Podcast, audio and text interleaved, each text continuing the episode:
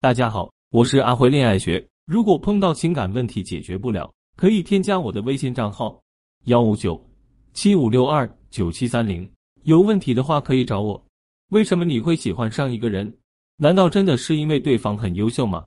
我们都知道，两个人当初可以建立吸引，是因为晕轮效应。也就是说，你看到对方就是喜欢，怎么看怎么喜欢，怎么看都觉得对方好。但是我不知道。大家有没有过一瞬间这样的感受？就是你发现眼前这个人跟自己很像。从心理学上的角度来说，人都会对那些跟自己相似的人产生吸引。今天我告诉大家一个概念，叫同质效应。而这种效应根源是来自于人本能的自恋。简而言之，就是人总是喜欢跟自己相似很高的人保持亲密感，而相似的人也更容易彼此吸引，从而建立关系。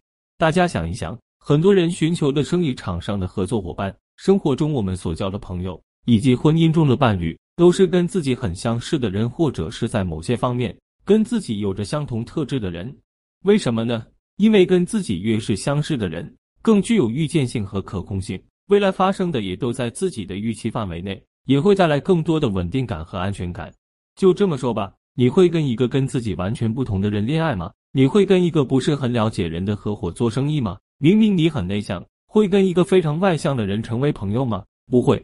所以，我们总结出了一点，就是你越跟一个人相似，对对方产生的吸引力越足。说白了，就是保持高度的一致性。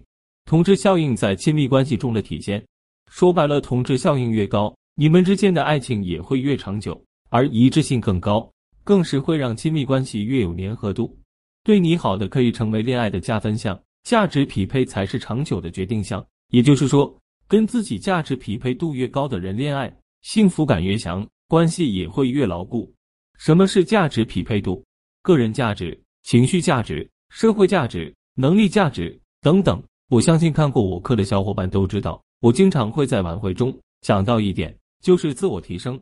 很多小伙伴都明白，自我提升是让自己变得更好，对方才会重新接纳。但是其实还有更深层次的意思，就是让你提升价值，去跟对方的价值达到一个高契合度。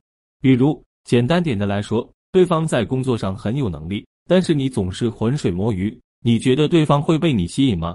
相反，如果你的工作能力很强，每个人都有慕强的心理，那男人就会被你吸引，因为他会觉得你们是同一种人。再比如说情绪价值，如果对方总是能带动你的情绪，让你开心。让你有幸福感，可是你总是传递低情绪价值，总是做，总是闹，无理取闹，让对方成了单线的情绪价值的输出。时间久了，对方离开也是必然。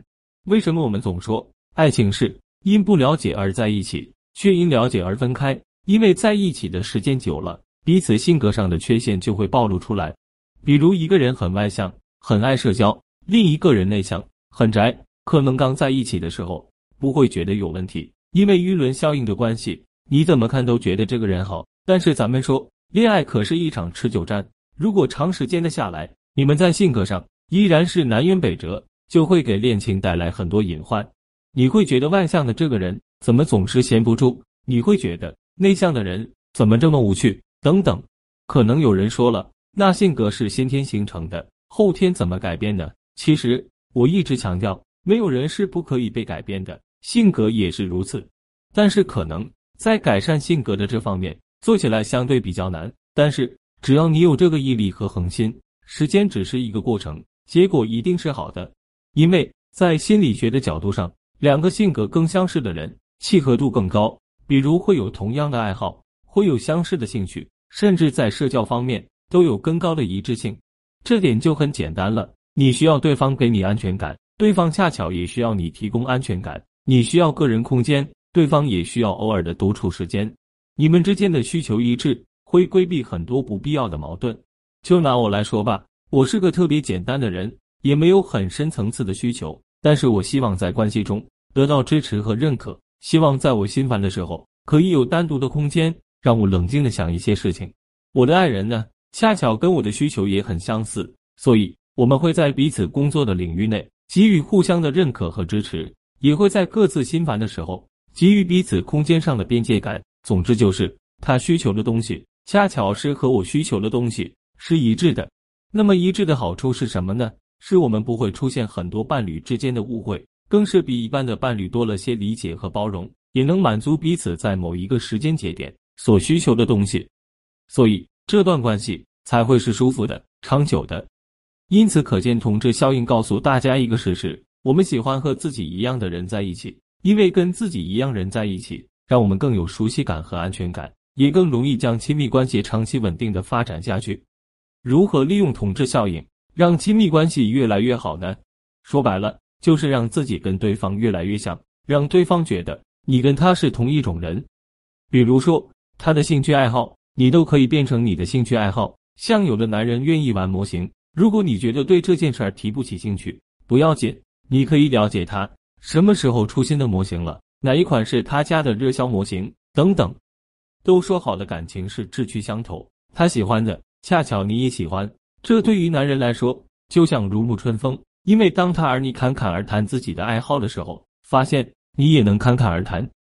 再比如说，如果他是工作达人，你可以深入的去了解一下他的工作范畴。然后，当他遇到工作问题的时候，这个时候就是你发挥的时候了。你会让他眼前一亮，内心的独白是：你怎么什么都懂？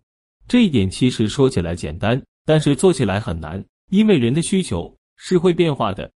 比如上学的时候，你会喜欢对你好的，但是步入社会以后，你更喜欢那些能给你带来价值感的。男人也是如此，他会在特定的某个时期存在不同的需求点。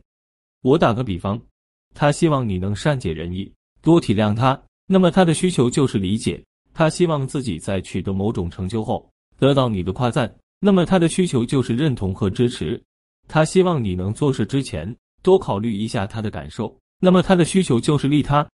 所以你要留心观察对方的举动和一些小细节，然后识别他是需要哪种需求，然后适当的给予，让他在亲密关系中不管到什么时候都能得到需求感到满足。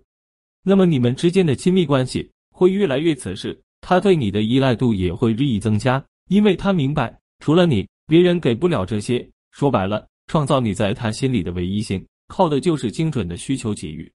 那作为挽回来说，同质效应怎么运用呢？很简单，就是打造一致性。在我们挽回后期的过程中，彼此之间的互动是良性的，你们也能在保持友好的关系下去侃侃而谈一些趣事儿。甚至会彼此分享一些开心的事儿，那么这个时候就要积极的打造一致性，让他觉得你们是同一类型的人，你们的对生活、对问题的见解一致性都很高。如果你不懂怎么做，我告诉你一个最简单的办法，就是不管他说什么，你都去认同对方，并且顺着对方的话发表一些利他的言辞。只要让他相信你理解他，是因为你也是跟他一样的人，就可以潜移默化的产生。情感共鸣和唯一性，当产生这两点要素的时候，就会推动你的挽回时间和让对方加快速度回到你的身边。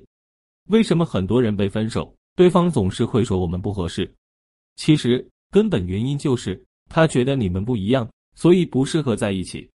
所以想让你的亲密关系越来越好，就要修炼这种统治效应，让他在你身上发现你是另一个他，从而建立长久的亲密关系。跟你长久的走下去。